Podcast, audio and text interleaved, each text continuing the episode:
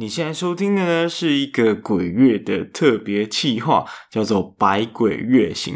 那这个计划是由四十八个 Podcast 节目所串联。这个活动呢，是由商浪跟 KK Bus 所共同主办。那商浪呢，是一个台湾做 Podcast Hosting 的服务的一间公司，那它也有很多原创的内容在上面。所以，如果你未来想要成为一个 Podcaster，那你可以用他们的服务，他们的服务是完全免费的。那 KK Bus 的话，应该就不用做太多的介绍了。他们在最近也已经开通了 Podcast 收听的服务，所以如果你之前的那种播放器你都用的不满意的话，你可以趁这次机会用 KKBOX 的播放 App 来试试看，然后试着在上面找到这一次的串联计划，还有我们的节目。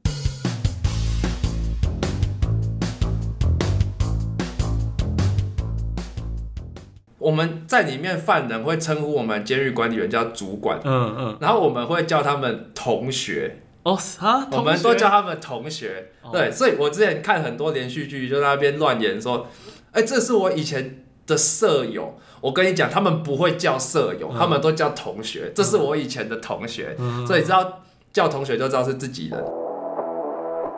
你现在收听的是不务正业的超能力。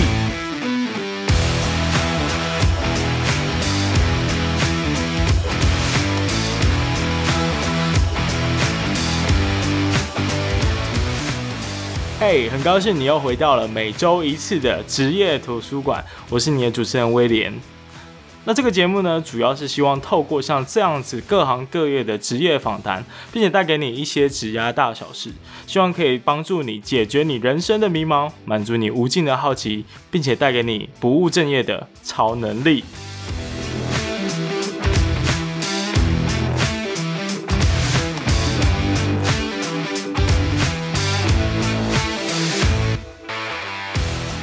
这集的节目呢，邀请到的是我的高中同学钓客。那因为他在那时候就非常喜欢钓鱼啊，所以我们都叫他钓客。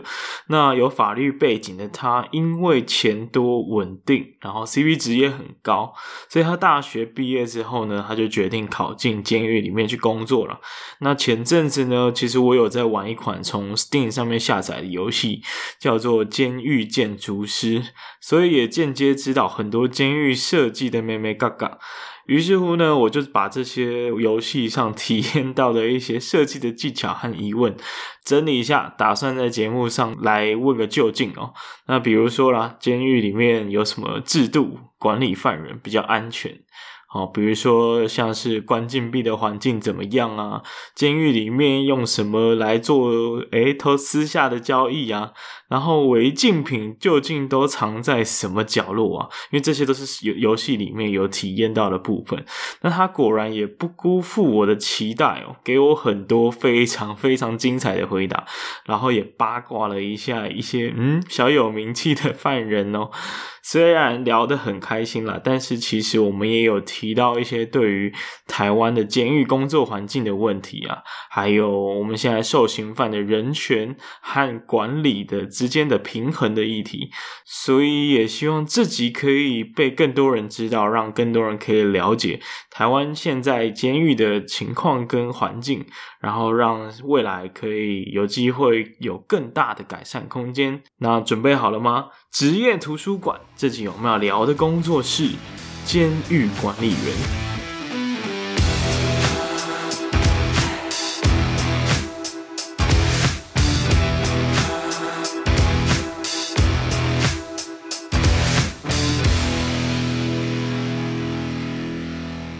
好，今天来到一个众所期盼的行业了，因为呢。因为我们知道监狱里面会发生很多，不管是你觉得黑暗可怕，或者是非常的光怪陆离，或者是有一些黑暗的秘辛，其实我们都觉得监狱是蛮复杂的一个场域。那今天邀请到的一个是我高中同学，他在监狱里面应该是有混了三年啊，不是他当然不是受刑犯了，他是负责监狱管理员的部分，所以我们就来欢迎，呃，你要用什么身份呢？呃，我们叫你钓客好了。好，钓客，对，大家好，我是钓客，嘿，OK，我是前年才出狱的啦。呃，才才离开这个行业啊，他 在里面也是打滚了三年多。可是说真的，监狱没有大家想的这么黑暗可怕。嗯，至少对我来讲啦，哈，因为我走在里面都有被犯人捧得高高的，走路有风的感觉。那么我只要说一声我鞋子脏了，就会有人蹲下来帮我擦；我说一声我口渴了，就会有犯人帮我泡茶泡好。所以其实作为一个监狱管理员，没有大家想的这么辛苦，这么黑暗。OK，再待会儿我们就一个一个来解密。那首先呢，先介绍一下你在监狱里面是做哪一些工作？简单来说，简单来说就是我看着犯人在做他们自己的事，我就看着就好，我也不用干嘛。OK，对他们有时候他们可能要去看病什么的，我就带着他们去看病。那有时候他们要跟家人会客，我就带着他们去会客。嗯，然后他们在看病，他们在会客的时候，我也就坐在旁边看。嗯，就是从头到尾坐在。我我感觉就像保姆。啊，对对对，保姆就是受刑犯的保姆。呃，有些人都说我们现在是服务生啊，服务这些犯人，他是我们的客人，嗯、一个人要接哦好几百个客人。哦，对啊，那你你那时候最最高时期是接到多少人？诶、欸，如果是以晚上我们在设防看着他们的情况来看，最多的时候我自己一个人要顾到两百五十个犯人。哇，那算是蛮多的诶。对，但是。有些人，诶、欸，要如果要算借护人力比的话，台湾大概是每一个管理人员管十二个人啦。嗯。可是这是平均下来的，因为这些人数还包括行政科里面内勤的人。嗯。然后我们因为要二十四小时顾着他们，所以是要轮班的，所以等于也有对班的人。嗯。所以实际除下来，在一个当下，像我之前晚上的话。通常在晚上八点到隔天八点这段时间工作的时候，大概一个人都要顾到两百个以上，这样算是非常算异常了吧？啊，没办法，国家就是很穷啊。然后台湾犯罪率 虽然说起来也不算高啦，可是可能是因为监狱盖得太少，嗯，所以才导致这个很密度会比较高。像有些舍房可能一间小房间五六平要住十八个人，嗯，哇。十八个人呢？十八个，十八个人呢？感觉走路就呼吸都会呼到对方的那个气息。对，他们平常晚上就是坐在那边靠着墙角，嗯、啊，晚上睡觉的时候就每个人一排，你不能转身，不能翻，你翻身就会撞到别人。所以像这种很挤的房，有时候晚上可能一被撞到啊什么，就开始打架，还让我们很困扰。应该很很很很常发生吧？也不会到很长啦，因为。他们也自己知道，说他们如果打架的话，接下来就换他们被打了，所以也不太敢招惹我们。嘿，OK，所以呃，会有讲到一些打的部分，你们你就自己斟酌一下，要讲到什么程度。但呃，我们先从比较平易近人的层面开始，我们再来慢慢进入比较啊啊比较大家期待的部分，所以要听到后面了。一开始你是为什么会考这个试，然后加入这个正狱？呃，应该算是监所管理员嘛？正式的名称是这样子。因为啊，讲白一点啊，钱还不错，录取率又高了。然后我自己又是念法律系毕业的，考这个算是有一点点优势在。嗯，然后加上我爸以前也曾经当过监狱管理员，他就跟我说，这个工作其实工作量不会很大，然后休假又多。我们现在是做一休一，做一休休三，等于一个月是上班十天，有二十天的时间都在放假。嗯，但是当然那十天是二十四小时都在里面。嗯，可是，在里面的工作内容，就像我讲的，基本上就是看着犯人做他们的事。啊，就像这种时候，你也可以自己带一个什么小东西呀、啊，自己比如说玩个数读啊，看个小说，其实也不会太无聊。嗯、就是等于说你花一半的心力看着他们，他们其实也不太会作怪啊。剩下的时间你也可以做自己的事。所以说，你如果还有一些。自己的规划的话，做这个工作其实还算有它的 CP 值高的部分在。哦，那那的确是，像你就是在里面考试，哎，对对对，然后就读书读蛮多书的，就高深的了，我懂。哎，哎呦，哎，现所以现在就来跟我们分享过去的经历。哎，有机会再再来分享你现在在做什么？哦，可可以啊，现在这个调查局的工作也是有一点神秘又有点欢乐啊。对对对，哎，我们之后再来了解这个部分。那你刚刚有提到要照顾多少受刑人？那我们接下来了解一下，诶，那到底这个工作的内容跟你在进入以前有没有很大的差距？嗯，进入以前多少还是会有人家觉得说，哎、欸，监狱里面是不是很可怕啊？犯人是不是会对你很凶啊？不服管教啊之类的？嗯嗯嗯嗯、我跟你讲，不会哦。我们一天到晚看到警察被民众杀掉，被民众打，被民众骂。在里面只有我们骂犯人，我们打犯人，哎、欸，不是我们，我们骂，我们管教犯人，的处罚犯人，我们我们是依照那个依法行政，监狱行刑法的，他对他们施以必要的管教。基本上我们很安全，然后我们有一套很完善的制度在管理犯人。比如说呢？呃，像所有的犯人，他们会分成四级。所以刚进去最菜的犯人，从第四级开始起步啊。他们透过表现好的方式，他们可以累积分数，慢慢的累积到三级、二级，还有最高的一级。嗯哼。那等级越高的话，他们可以享受到更多的福利，比如说增加跟家人接见的次数，还有写信的次数，还有住的房间。像是最次菜的四级犯人，可能要十几个人住一间，但是你如果升到第一级的时候，你就可以到两三个人住一间。嗯，啊，等于说分数就是一个我们控制他们的手段，表现不好我们就扣分，啊，很配合我们的就拿高分。嗯，啊，像这种情况，因为通常里面像是黑帮老大啊，这种帮派毒枭这种刑期场，然后有身份地位的罪犯。他因为要争取假释的分数，因为法律上规定是要到第二级以上才可以假释，嗯。啊，所以这些老大他们为了假释都会很配合我们，很我们要他做什么他就做。啊，他们也会帮我们管那些屁孩小弟，那些什么夜店杀警案的配件 啊，或者是酒驾那种，对对对，所以他也会帮我们管教他们。如果说这些人想找麻烦。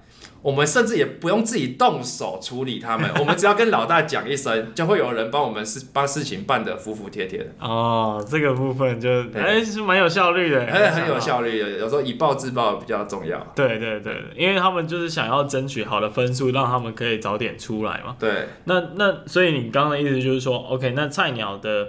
呃，如果你刚加入的时候，其实是应该会从比较简单的犯人，呃，应该说比较不会干坏事的犯人先开始。哦，就是如果说监狱管理员像我新人刚进去的时候，像我刚刚有提到犯人有分成一级到四级嘛，嗯、那想当然一级跟二级，因为分数比较累积的比较多分数，他们就是相对来讲比较配合我们管教的犯人，就是比较乖啦。嗯，所以我们。刚分发到监狱里面的新人监所管理员，通常会被派去管这个一二级的犯人啊。等你累积到一定经验的年纪跟年资之后，才会慢慢的移到三级或四级，甚至是到有一种地方叫违规房，就是在监狱里面一直想一直找我们麻烦，一直违规，一直破坏纪律的人，最后就会被送到违规房。违规房的概念就有点像关禁闭，关禁闭，那是不是就是完全没有任何的家具，什么什么完全都没有？违规房就是一来，它是不能有小说，不能有书那些可以娱乐的东西。嗯、像一般的犯人是还可以有象棋啊、小说、漫画，这个他们可以自己自购进去看去玩。啊，违规房就是这些都没有，然后每天还要打坐、静坐，坐对，静坐。他如果静坐不听，没有好好静坐的话，我们也会给他施以必要管教。嘿，又是必要管教。我觉得最。让人难受的地方是违规房一天只有两桶水，大便的水，所以你你如果敢给我拉肚子，你整个房间就是会臭到密密麻麻哦，会待不下去，算是一个个人卫生的管制。对，水用水量的管子，然后吃的也比较没那么精致啦。嗯嗯嗯。那所以，呃，基本上这些就是一种管教的方式。可是尽管如此，应该还是一开始进去还是会怕嘛。我我不知道，我进去我一定超怕，就怕那种大哥啊，然后他一定一一一进来就就是看你菜，然后就是弄你，然后时不时撞你，然后就故意害你跌倒还是怎么样？哦哦，我是没有遇过说他们会故意撞我或是害我跌倒，因为。一就像我讲，一开始我带的犯人也是比较乖的嘛。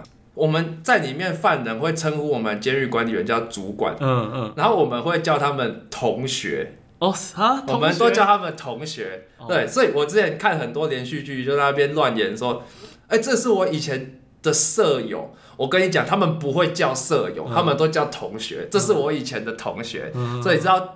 叫同学就知道是自己人。哦。然后我们会说，我们不会问说，哎、欸，你有没有关过？我们说你跟我到过本店。嗯。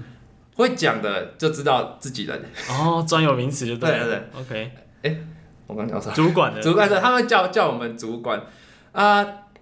我们主管在在监狱里面，同学攻击主管是大忌。大忌。这是我们最。最严重，最严重，我们会施以最严厉的处罚，因为你这样等于是暴行欺凌公务员，反正就是你不只是违反监狱里面的那些行政规则，你甚至有违反刑法，嗯、是妨有涉及到妨碍公务。嗯、像这种时候，我们就可以用特殊强制力去对付他们。哦，这可能施以一些必要的身体上的压制，或是。让他先暂时失去行动能力，这样。哦，这么严重是不是？哦，OK。我们在里面是有配警棍啊，嗯，警棍就是偶尔也是要拿出来用一下。哦，还有一些，比如说电击小棒棒。呃，电击棒这个就是一个神秘的东西啊，诶，它效果十分显著，通常是对付神经病的时候。哦。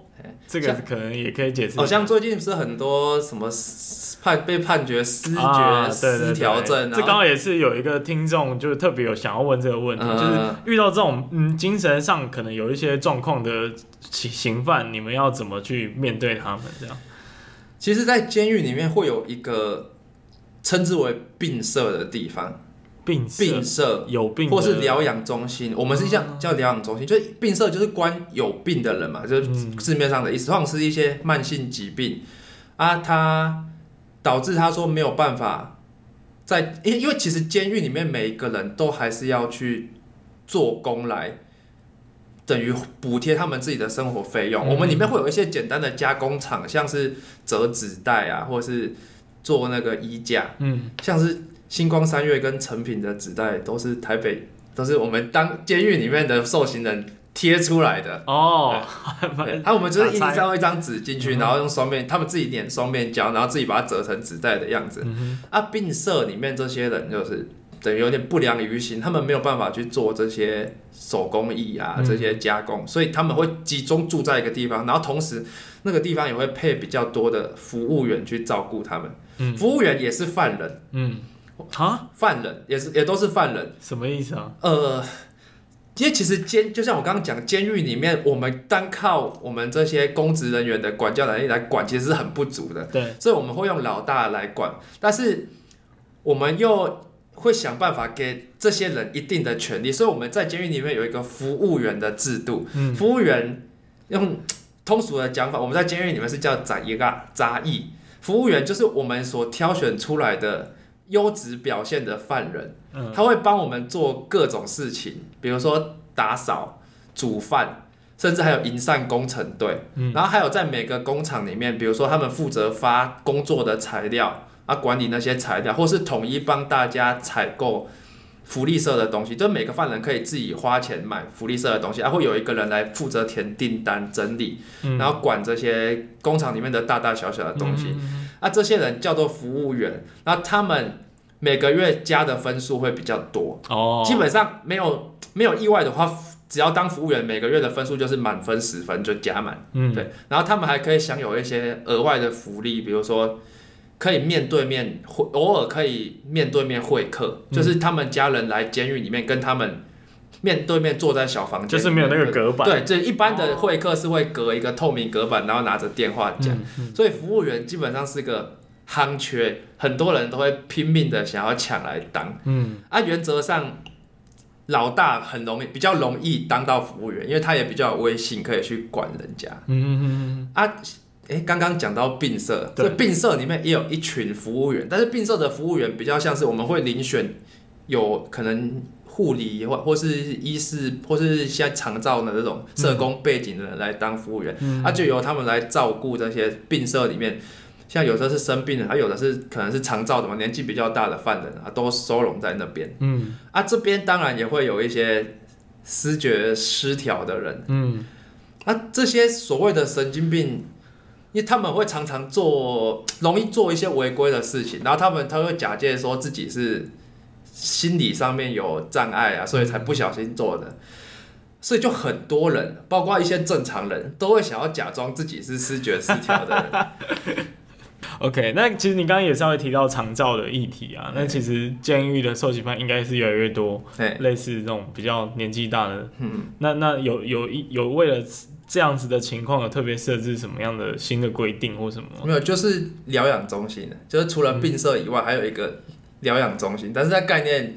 跟病舍有点像，只是把慢性病的人全部换成老人。嗯，所以里面可能很多七八十岁啊，那种已经走不动的人啊。嗯嗯嗯。啊，像年纪已经大到这样的人，他如果说真的有什么特别慢性病，已经确定好不了，然后要保外就医，我们通常也会让他过。嗯。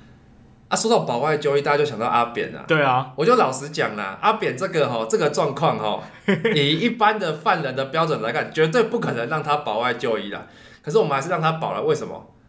因为阿扁一天到晚有人来特别特特特别接见他，一下子王金平来，一下子谁谁谁来，监狱哪受得了？每天光安排他们接见就烦死了。嗯。然后阿扁又关在一个自己的社房，因为他不能跟其他人关在一起嘛，可能会被欺负嘛，会被干嘛？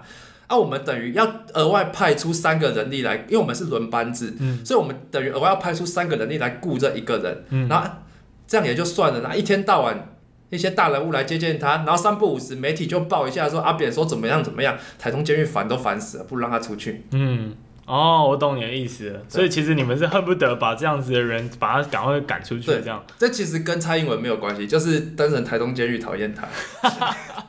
OK，所以其实就一般的程序，哦，或者是说标准里面，一般的受刑犯不是不可能这样子的，但因为他实在是增加大家太多的困扰了。阿扁就是装的啊。OK，我觉得这样 OK 吗？你可以吗？你觉得？我跟你讲了，我们学长都说了，他只有出来设防监出出来看到媒体手才会抖，在设防里面啊，学长从监视器看他，他整个人就好好的啊。手手都出色嘛，才会抖，在里面都没事啦。哇塞，哇塞，这个很劲爆哎，我觉得。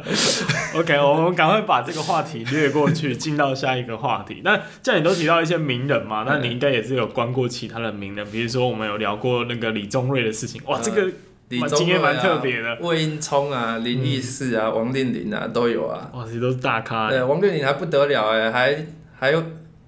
还拿牛排给我们的长官吃，然后让长官偷照顾他，害我们某一个长官现在被抓进去关了。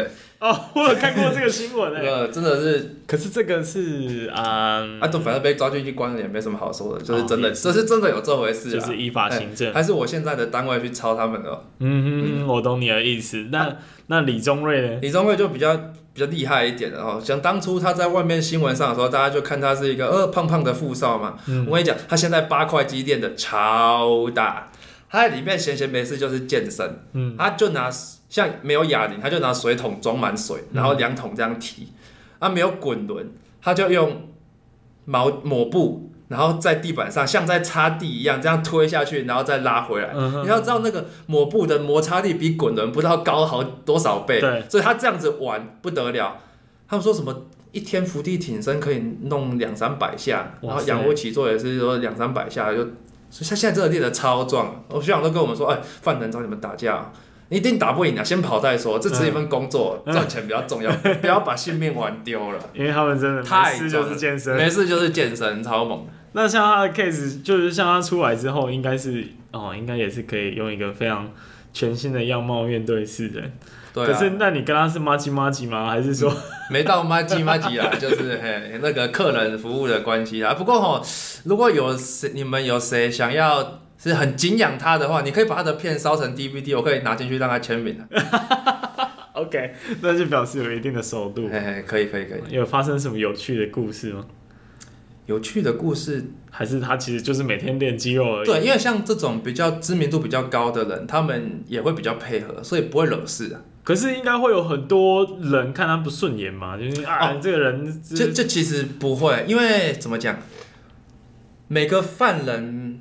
都来会家人来会客，就是接见的时候，都可以寄一些钱，嗯、或是寄会客菜进来给他们吃。嗯，啊，大家都知道监狱的伙食真的是差，嗯，差到不行。里面的酸菜鸭比例是三比七，三是鸭，七是酸菜，太烂了吧？对，所以但是因为李宗瑞刑期很长，嗯，他被判了三十年，所以他要升级的次数比较要比较久，要花比较久才能升级，从第四级升到第三级、第二级，所以他每个礼拜的会客次数只有一次，嗯，他等于说每个礼拜只能吃到一次会客才最多，所以他就想了一个方法，他就找家人，然后他的同房。同房的室友里面有一些人是二级、嗯、三级或者一级，嗯、他们一个礼拜可以会客两次到三次，他就找家人，然后叫他说：“哎、欸，你是我是同房那个谁谁谁，另外一个第二级的朋友，我来会客他。”但其实他们两个根本就不认识，嗯、但是他就透过他同房的另外一个室友去会客他，然后寄会客菜给。他，嗯，啊，等于他这一包会客菜拿进社房之后，是不是整整个社房的人都可以吃？嗯，他这样他就可以透过这个手段，每你第一天先会客 A，第二天先会客 B，第三天会客 C，但其实你们都不认识，嗯、但是他就可以透过同房很多人一直寄会客菜进来，啊，会客菜一份通常都是十八人份、十人份，大家一起吃，所以其他同房也很开心。有李宗瑞这个室友，他们天天有会客菜吃。然后另外一点，李宗瑞有家人会寄很多钱，嗯、所以他可以一直监狱里面有福利社，可以让他们买泡面、零食、饼干、饮料。嗯哼，啊，他有这笔钱，他就可以买很多零食、泡面请室友吃。嗯，所以基本上他现在在里面过的是比其他犯人快乐很多的，他不用拖地，不用洗碗。不用洗衣服，什么都有人帮他洗好，他只要把他该出的钱出出来就可以了。哇塞，哇塞，他在里面也是一个富豪子弟的待遇。对对对，这等于说不，很多人说什么会我们监狱会特别照顾名人什么，不不会不会，他们自己有钱的话就可以自己照顾自己照顾自己，而且其实这些都还蛮都是合法的。哇塞，好吧。因为其实也没有什么犯，没有什么非法的感觉哈。嘿那呃，讲到这里，我们就来聊一下，就是你刚刚讲会有一些福利社啊或什么的。然后呃，你刚刚有讲，我们在在录音前也有谈到什么烟蒂啊，呃，不是烟蒂啊，就可以每天有一些配额的烟啊。啊啊啊这个情况是可以分享一下吗？呃，在监狱里面，嗯，烟跟电池就等于货币。哦，有听说，有听说，因为电池还比较好理解，因为我们在里面可以用收音机啊，也有你可以自费购买小型掌上电视机，嗯，啊，还有小电扇，嗯，所以电池的用途是很广泛。啊，烟的话比较特别，是在我以前的机关，每天有规定说，一个犯人一天可以抽十支烟，嗯，就只能十支。你超过就会违规，就会被我们扣分啊，可能导致你就没办法升级，或是甚至到降级什么的。嗯。但是对有些烟瘾大的人来讲，一天十支烟不够抽，所以就会有人想到说：“哎，我不抽烟，但是我也买十支，在我进去之后，我可以用烟跟人家换泡面、换饮料什么的。”嗯。然后因为这等于是有点非法违反我们规定的概念，所以以。虽然你是用一支烟的价钱，但是你可以换到可能两三支烟价同等价格的东西，嗯，所以很多人都会试图违反规定这样子搞，嗯。然后另外一个是说，十支烟抽不够，但是你在抽烟的时候，你一个人抽烟，你也不可能点一支，然后从头到尾猛吸嘛，你会有一段时间是烟拿在手上，然后你再吐，所以他们就会有时候会很多人一起抽同一支烟，嗯。就我点一支，然后就轮流传传传传传，啊，这样五个人轮流的话，你等于你一天可能可以抽到五十支烟，嗯，但这就会导致口水交换嘛，所以容易流行病就大传染。对啊，像现在大家就一直很怕那个新冠肺炎的病毒流进监狱里面，因为你只要一个得，几乎就等于会全监得。嗯，像我以前服务的时候，那个时候新流感正流行吧，我们的单位。总人数三千个人，就有一千五百个得到新流感，全部就是抽烟这样子一直传到乱七八糟去。为什么要这样传呢？啊，就是因为烟不够抽啊，他们想一直抽烟啊，十支烟不够抽啊，一直吃.一直抽别人的，一直轮着抽，然后之后就大传了。所以，要一个监狱里面的这个流行病传染的学问，其实也是需要去控制的。对啊，主要就是像感流感这一类的东西。会最严重，因为里里面空间太密闭了啦。嗯、你想说十几个人挤在五六平，基本上一个中就几乎一个重就几乎全中了啦。对、，OK，那我我接下来想要讲一个，就是我对监狱的了解，因为我有玩一款游戏叫《监狱建筑师》，还蛮推荐大家去 Steam 下载，真的还蛮。巨细靡遗的描绘了就是监狱里面的状况，跟你的一些规划层面的东西，所以我就逐个来谈一下我在游戏里面看到，不知道实际现实生活中台湾的监狱是怎么样。那比较常见的就是所谓的违禁品。哎，违禁品的部分，因为这个游戏是需要你去去查犯人有没有带违禁品的。嗯、那当然比较简单的违禁品，可能就是刚刚所说的烟蒂啊，呃，烟的部分啊，或者一些福利品。嗯、但当然比较严重，可能就是危险的武器啊等等。就像刚刚讲到的，超量的烟，这等于是最低阶的违禁品。嗯啊，另外我像刚刚提到，犯人在监狱里面都要做一些工作，啊，这些工作的时候，有时候可能会用到一些。剪刀啊，或是这一类的，算是可能有攻击性的东西。嗯、那这个我们都会规定他说，你只能在工厂里面用，你不能带出来啊。所以说，这就是另一个我们查到会特别惩处的违禁品。哦、啊，此外还有一些追求虚荣感的犯人，就像我们监狱里面的福利社卖的烟只有三种，可有些人就是会想抽什么很厉害的洋烟啊，甚至雪茄啊什么弄不进来、嗯、啊，这种违禁品。进来就两种，通常就是，要么就我们里面的职员帮他们偷带，要么就是外面的厂商，就是送一些像是食材啊，或者是工厂需要工作材料的这些外等的厂商，有可能会帮他们夹带。嗯，啊，我最扯的一次是听到有人在里面抄到一台 PSP 啊，不知道谁帮他把这个电动带进去的，但是查不到来源，查不到来源。嗯，那我之前还有听说过其他单位有人。偷带手机进去，然后他的带法是把鞋垫挖空，然后放在鞋子底下。哇！那你基本上你不可能查到这个嘛，因为你顶多身体检查一下，你怎么可能叫每个人鞋子脱掉，让你看鞋子里面？对啊，其实听起来是防不胜防。啊，现在更屌了，现在。科技这么进步，我之前还有听过有人是用空拍机直接丢违禁品到监狱里面，空投这样。对对对，因为我们监狱里面会有另外一群服务员是负责打扫的，他们是可以在监狱里面，在有人看着的情况下穿着背心移动，但是因为毕竟管理人员的。眼睛也不可能那么利嘛，上不可能一直随时都盯着你，所以他们会有时间在监狱里面移动的时候捡那些空拍机丢下来的违禁品，嗯，然后再慢慢的透过监狱里面的管道传到想要的那个人的手上。OK，我感觉这个管道会蛮复杂的，因为比如说带 PSP 这个 case 好了，嗯、这不是超明显的吗？你就是，而且你就算你要拿出来玩，你玩的那个瞬间不就已经被拍到，还是被检查到了？这个 PSP 我几乎可以肯定是里面的职员带的，但这真的不知道是谁。而且我们在检查职员的东西，相较之下会比较没那么严严密。嗯，所以像是如果是有民众或是外宾或是厂商进来，我们比较会认真检查。啊，毕竟职员都自己人嘛。嗯。然后你如果带一本字典啊，就说我只是上班想念个英文，然后你中间挖空放一台 PSP 进去，也没有人会去把你的字典翻开来检查。嗯。然后那个 PSP 被查到的点。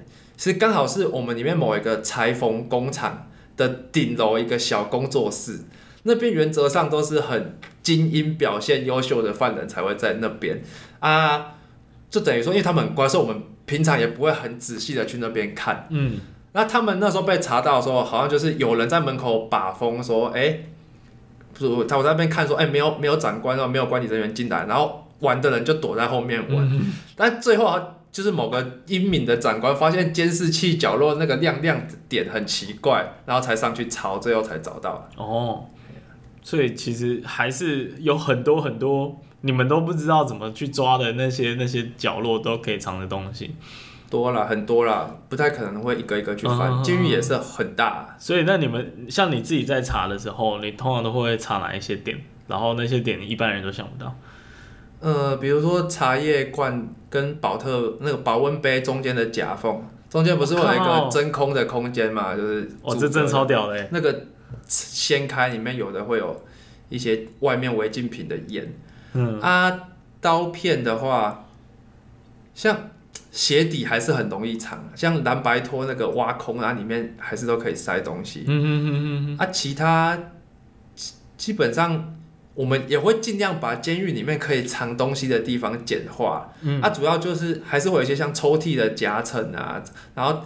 抽屉一拉开，你要摸一下中间的那个轨道里面有没有东西，这这些地方都有可能的。哇塞，我感觉你们如果转行去偷东西，或者是当什么侦探都超强的。那么、嗯、如果是有啊，我现在当调查局的时候，说逮捕犯人要搜身，哦，就可以应用到这些。对对，可是我们以前在监狱，像有一些。出庭的犯人回来，因为有到外面去，嗯，所以就会多了很多夹藏违禁品的机会。所以这种时候，我们要查遍他身上每个角落。角落对，嗯、我们甚至会叫他。弯腰，裤子脱下来，屁股扒开，咳嗽，oh. 然后叫替代役去挖。哎、欸，我们自己不，呃，不叫服务员。服务员哦，OK OK，应该有戴手套吧？有戴手套，有戴手套。OK，好好，但是这这个应该也算是这个你们可以去管教管教。不是，是这个这个倒是这个完全没有违法，这是有。监狱行刑法施行细则规定在，是真的可以挖的。OK OK，哦，念法律就是有这个好处。嗯、对对对，好，知道怎么。那接下来另外一个，我在游戏里面也是看到，就是有很多监视器啊，或者是通讯设备，因为你们比如说你要确保某一处发生事情的时候，要所有的警力或者所有的资源要马上到场。嗯，所以你们是怎么做这件事情的？现在基本上每一间设房里面监视器都可以完整的找到每个角落。嗯然后现在监视器的画质也不像以前那么差了，都可以做到一零八零 P 啊。啊，像监，他甚至连他们在哦每一个舍房里面都有一个小厕所，但是我们称之为水房。嗯，然后因为如果是盖成完整的厕所的话，他们在里面干嘛我们就看不到，所以我们水房的围墙很矮，大概就只有七十公分高，等于你整个人蹲在那边上厕所，你的头是会露出来让大家看到的。OK，对，所以整个角落都照得到。嗯哼，啊，甚甚至它一零八零 P 还可以放大，放大到你就算你在水房里面打手枪，你写真集上面的女星是谁，我们都可以看得到。OK，所以他其实，在那个设房里面一举一动，你们都是完全看得一清二楚。对，没有隐私啊。是哦，真的是没有。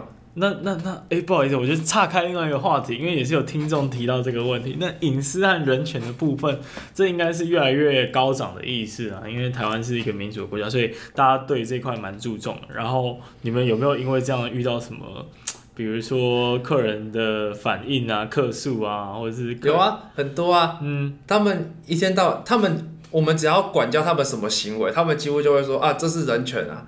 啊啊！这是这是我的隐私，没有，监狱里面已经不会有隐私这种东西。你想，我们连你屁股都可以挖，我们还给你什么隐私？啊、哦，也是啊。按、啊、人权的部分，有一点是我觉得真的是有改进空间的啦。嗯，就是监狱里面犯人的看诊看病。嗯嗯嗯嗯，因为监狱看病的犯人太多了。嗯。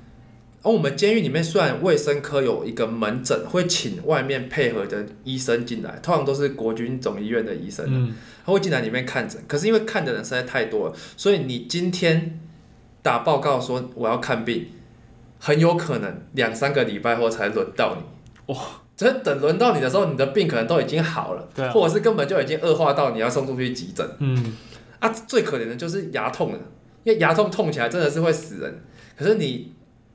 今天说你牙痛，你还是要两个礼拜以后才看得到。哇，那这这这就过得蛮痛苦的。所以这个是你认为还可以改善的一个。对，除非是说他有发烧，就是那种很明显、很急性的症状，嗯、我们才有可能会让他插队加速看病的速度。嗯，OK，嗯，这个话题大概到这里。那在我回到我们那个游戏的这个，我就一直接近他，就是你们也有一些逃狱的防范机制吗？或者是你有听过什么比较？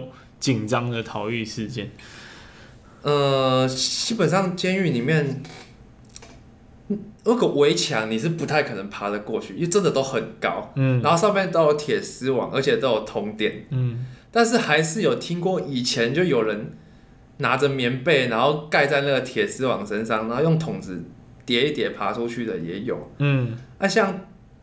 之前大寮监狱那个逃狱，那就是很瞎，很严重的事件。一般军械库不会在戒护区里面哦。我们监狱里面会分成戒护区跟非戒护区。嗯，戒护区就是犯人平常待的地方，然后它跟非戒护区之间会有三道门隔开。嗯，三道门都是用在非戒护区的人用电动按钮来控制的，嗯，就不是说你用撞啊或者什么可以弄开。然后一般军械库都是在非戒护区，可是不知道为什么大寮监狱军械库是在戒护区里面，然后他们那些犯人是拿着消防灭火器，嗯，撞那个军械库的门，撞了十分钟才把门撞开，然后没有人去理他们。哈，我不知道他们军械库是设在哪里，因为我们有看过那个监视器，嗯、他就那边撞，真的是撞很久才把它撞开，然后才从里面，啊拿了枪出来，基本上就无敌了嘛。你拿着枪，那个三道门的敢不帮你开吗？马上被你打死，对不对？啊、就就开起来让他走了。嗯，所以就是。高雄监狱以前比较松散，管理上比较松散，哦，可能就是他没有玩过这一款游戏的关系。哎，对对对对，但是大家其实那个游戏还有分什么戒护区跟非戒护区。哎、哦欸，这个这么专业，对，他真的很专业，就是你可以去划分区域。嗯、OK，那你有遇过就是比如说像是呃死刑犯这样的情况吗？死刑犯我。在我的单位是没有，因为死刑犯是一律关在看守所。嗯，啊，我是待在监狱。对，啊，看，因为监狱是执行徒刑的地方。嗯，啊，看守所是还没有判决确定的时候，犯人会在那边，就是还在跑法院的时候是关在羁押在看守所。嗯，啊，死刑犯因为没有徒刑嘛，所以等于是说，如果说现在有在执行死刑的话，就是在看守所的刑场执行。嗯，可是我以前去实习的时候。有在台中看守所有实习过，啊，有遇过那边的死刑犯，但是因为我在那边的时间也不长，没有实际跟他们接触什么的。可是那里的学长有跟我们分享，死刑犯因为基本上已经天不怕地不怕，他已经没什么可以失去了，所以是最难管的那种。甚至之前有有遇过死刑犯，甚至在里面看病的时候，直接意图就是非礼护理师。哦，虽然是马上被我们制止住，但是。好像还是有摸到啦，嗯，但是就没办法，我们拿他没皮条啊，因为他就是最大的行者，他已经没什么可以失去了，不好管啊，所以要么就赶快处理掉，嗯、要么就不要再判死刑。嘿，对啊，对啊，基本上这也是长期以来台湾的一些很很被备受争议的议题啦。OK，那我们就再回到监狱来，你觉得，因为我们其实常看那个监狱片啊，嘿。那都会有所谓的帮派的问题，嘿，也就是说，我们都会呃看到影片，就是讲说，哎、欸，比如说你先，如果你今天真的进了监牢里的话，那你可能就要先选边站嘛，是不是？哎、欸，那台湾的监狱是不是有这种情况？基本上台湾的监狱不会啊，不会，因为我们在失望，我们在分 犯人的设防跟工厂的时候，不会把同一个帮派的分在一起。哦，尽量把它打散，然后就可能每个里面顶多就是哦两三个竹联，两三个天道盟，他们想干嘛都搞不起来，因为人也不多。反而里面结党营私比较严重的是越南人，嗯，越南人会集合起来，然后跟泰国人打架。那些东南亚人不知道为什么就是很不合不，但是民族性又很强，可是他又知道他们不能找台湾人麻烦，所以他们就是东南亚内斗，嗯，里面。好几次群殴事件都是国籍冲突哦，就是我看你不爽，你看我不爽，对对对。啊，反而帮派老大进来之后，他也不会想搞帮派，嗯、因为他知道我们不喜欢，他就会乖乖的照我们做的讲，哦，是我们说的这样。这真的非常的，就是令我难以想象。真的在里面，帮派老大是最和善、最客气的，嗯哼，他跟我们就是有说有笑，笑脸迎人，我们说什么他们就做啊。像我之前就刚刚有一开始有说什么，我说我鞋子脏了，但是我不会叫他擦，但是他会马上叫一个小弟过来帮我们擦。哦，这就是他的和善的方式嘛。对对，他知道在里面就是要迎合我们，所以其实里面不会有那种。台湾的监狱，因为台湾的监狱不会像说像美国会有一个很大的空间，可以让所有犯人一起在那边运动。动哦、我们运动场一次就是开放一个工厂，嗯、一个工厂大概一百多个人，然后我们整个监狱大概有十快二十个工厂，嗯、就等于区分开来了。因为他们一次太多人混在一起，真的是很容易搞事。嗯，所以就切成一一点点人，一点点人，这样他们真的出什么事，我们要镇压也比较容易啊。哦，这样我就懂了。所以你们其实不是像，哎、欸，这个就是游戏里面没做到的。对，它就真的，它是一个时段统一，就是自由时间，然后全部人就啪用出来。然后、嗯啊、那个时候确实就是最常搞事情的时候。呃，就像我们的分法可能是，哦，某个工厂的运动时间是礼拜一上午跟礼拜五下午，嗯、啊，某个工厂就礼拜二上午、礼拜三下午，就这样，就是会把时段区分好。但这样相对的坏处就是，你一个工厂的，你可能。一星期只能运动一次到两次，嗯，对，没办法说像美国那样，可能每天就有固定时间都在运动。嗯，这的确是比较，我认为比较好的做法了。嗯，那所以让你们少了很多事嘛。对，好，那接下来我我觉得可能进入到另外一层次的意义上，你会觉得这一段经历，你有没有特别从某一些受刑犯身上感觉有什么比较感动的地方？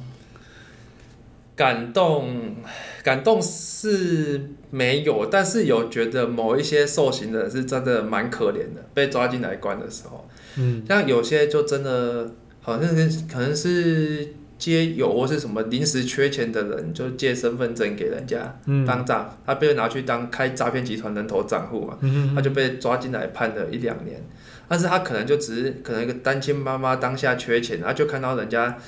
点书上广告说什么啊？什么月被动收入月入多少钱啊？什么的，然后就拿身份证给人家印，那种就很就蛮算是蛮无辜的啊。另外一个是我看到有几个外籍劳工，嗯、他们是违反林业法被抓进来。什么叫林业法？就是盗砍，盗砍。树木那些，然后我后来问他们，他们就说，哦，他们也不知道，他们一进来的时候，雇主就叫他们去那边砍树，他也不知道砍那个树是违法的，因为他也不认识中文啊，嗯，啊，就砍到一半就突然被警察抓走，他们也莫名其妙，这是很无辜的，对，这其实他们应该也是非法中介进来的啦，嗯、所以就是要说，对了，他们逃跑是有错啦，可是他们逃跑之后也是想找一个工作来。糊口这样，可是他们最后就被用林业法起诉，还被关判了三四年，嗯，就也算是感觉罪行上没有那么相当了。嗯哼哼哼，那你那那你会特别照顾这一群？你觉得啊，他们很很可怜的啊，然后觉得有点无辜啊。其实我也没什么照顾他们的手段，在监狱里面说照顾会很敏感啊。但是通常就是让他不会不好关，这样就好了，就不找他麻烦。啊，你说到厉害的照顾，可能说是什么当服务员，这个就要比较资深的学长才有这个权利。嗯，对，我们刚进的，其实像我在讲，监狱里面的体系有点像是一个工厂里面，每一个工厂会有一个主管。那个就专门负责这个工厂，他们是日勤，是周休二日的，就是正常上下班啊，晚上周六日不用来啊，就是白天的时候，因为犯人只有一到五的白天要到工厂里面去工作，嗯，啊，那个工厂主管的概念，我觉得有点像一个学校的级任导师，很像班导师，嗯，那我们夜勤的是偶尔去那边兼职协助一下，嗯，我们有点像科任老师。然后那个你工厂里面的服务员有点像班级干部，他协助我们做各的事情。那那个工厂主管的级任老师，他有每个月打分数的权利，但我们这些科任的不能打分数。可是他们有做错事或违规的时候，我们可以扣分。嗯，就等于说我们没有积极去。给他们福利的权利，我们只能消极的惩罚他们。嗯，所以真正可以影响一个犯人好不好关，其实是工厂主管，就是那个类似级任导师的角色。了解。啊，我，你基本上要当到工厂主管，通常年资都要五年以上。嗯，所以就我也没有体会到这个部分，我也没办法给他照顾啊。所以我我只能说，好了，可是通常他也不会。就是我只能说，在他违规的时候睁一只眼闭一只眼啊。可其实那些外籍人士也不太会做这些找自己麻烦的事。嗯。OK，那延伸来讲，嗯，比较呃也是算蛮严肃的问题。嘿就是你你你在教化病人之后，你看过他们来来去去，你觉得？真的会有很多的 case 是像，比如说新闻或电影上演的，他真的在里面关关，然后他可能就良心发现，然后出来就变一个超级好人这样，还是说大部分都是啊一直重复被关？不可怜啊！我里面哦，监狱里面犯人再犯比例七成。哦，七成以上，哦、七成很高哎，很高，而且你想还有很多是酒驾那种，就可能不是很严重的犯罪，嗯、把这个比率刷低的，但基本上像窃盗、毒品，这个几乎都九成以上还会再回来，嗯嗯，然后我们里面虽然有一套评，就我们会评估他有没有教化可能性，他的教我们。每个月评分的项目有一项叫教化分数，嗯，就是看他这个人有没有改过的可能性，这样就是分数就是教化嘛分数，然后作业分数就工作在工厂工作作业分数，然后跟纪纪律分数。啊，教化分数我们很努力的想要让他有一个客观标准，所以我们英明的长官想出了一个方法，你每个月抄一篇佛经，就是很有教化可能性哦。OK，好。这个时候老大怎么办？他觉得自己年纪大了，老花眼了，抄佛经好累哦，嗯，眼睛看不到，他怎么样？他叫小弟抄，嗯嗯嗯，然后小弟就他妈抄出来，哎，怎么有？我怎么收到了十篇佛经，有四篇笔记看起来都好像哦，所以你要怎么说呢？我们很难真的去看说他有没有教化，我们只能想出这些看似客观但其实乱七八糟的方法。嗯，的确没什么。哦公正性对啊，但是至少好了，我们就可以想说啊，你肯做，你肯配合我们，那应该就是有教化可能性吧？嗯，懂你。但这个不是我们毕竟不是专业的啦，但我只能说监狱里面熟面孔很多了。那你遇到他们就是也是蛮蛮无奈的吧？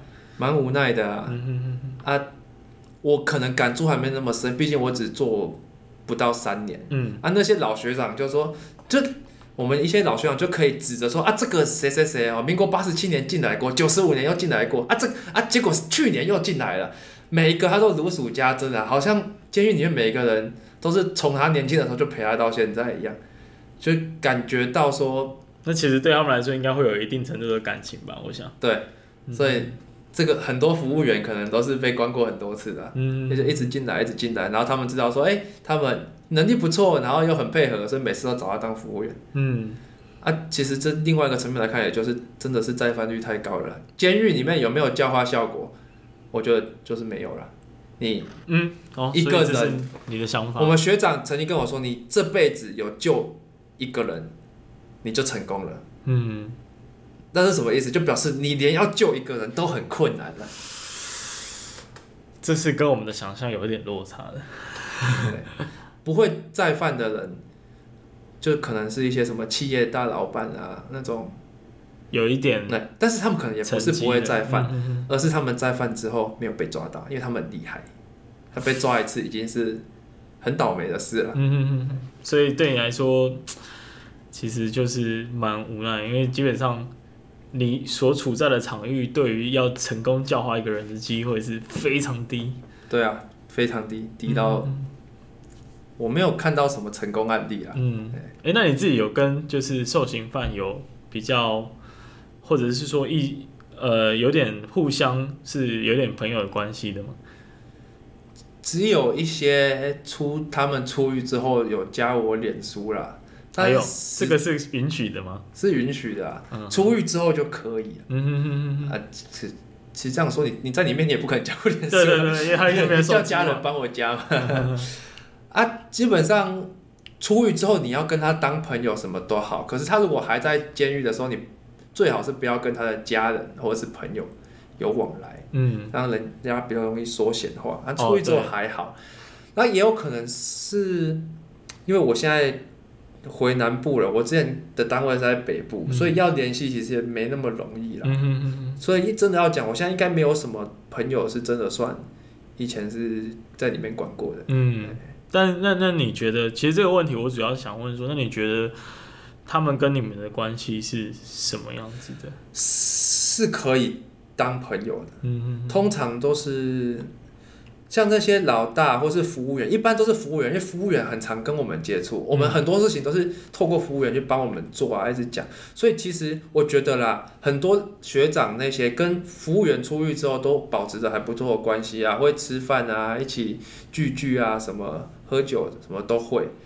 所以其实服务我们跟犯人不是处于一个对立的关系，嗯，对，通常跟尤其是服务员出去之后都一直保持很好的关系，在里面也都保持很好的关系，嗯、所以不太会有什么冲突啦。嗯，就像你刚刚在大寮监狱那一段故事里面讲、哦，对对对，像那时候大寮监狱的那个逃狱事件，那六个犯人挟持替代役，挟持典狱长，可是没有挟持半个监守管理员。因为他们都很麻吉，这是这是跟我的想象是不太一样。对对，因为因为你们在里面算是有一点工作嘛，但是又又又有一点私交的感觉。对，有私交比较好讲话啦。对啊对啊，大家彼此这样也比较好处理啦，才不会说弄来弄去，嗯、那这样子就搞得大家很复杂很麻烦这样。嗯，对。嗯，OK，那我觉得差不多到这里吧。好。呵，今天这个真的很多这个我难以想象的光怪陆离的奇怪故事。好，那我们今天就到这里。OK，跟大家说拜拜，拜拜，拜拜，谢谢。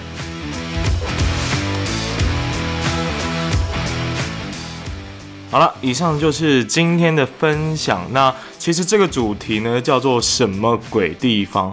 然后还有其他同一个主题的节目，大家可以去听听看。首先呢，是社群学什么？他会跟大家介绍到底有哪一些灵异的景点可以去搜寻，可以去探险。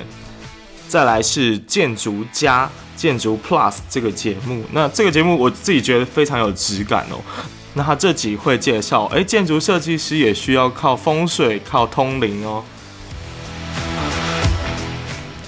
那再来要介绍的是人渣文本特辑开讲。那这次的企划呢，他会讲政治鬼故事，所以也蛮令人期待的。那再来是违章女生拉拉链这个节目，那这次的企划他会讲房客杀手张淑晶，呃，这个这个我真的很有兴趣，所以也呃推荐大家去听听看。啊，最后要来跟大家介绍就是设设计师的仙界传说，他将带来的节目是临界音乐季。鬼门开交战手册啊，这个标题下的非常好，所以我也会去听听看到底他的节目是在讲什么。以上就是这一次的百鬼月行的企划，那欢迎大家都到不同的节目去听听看哦。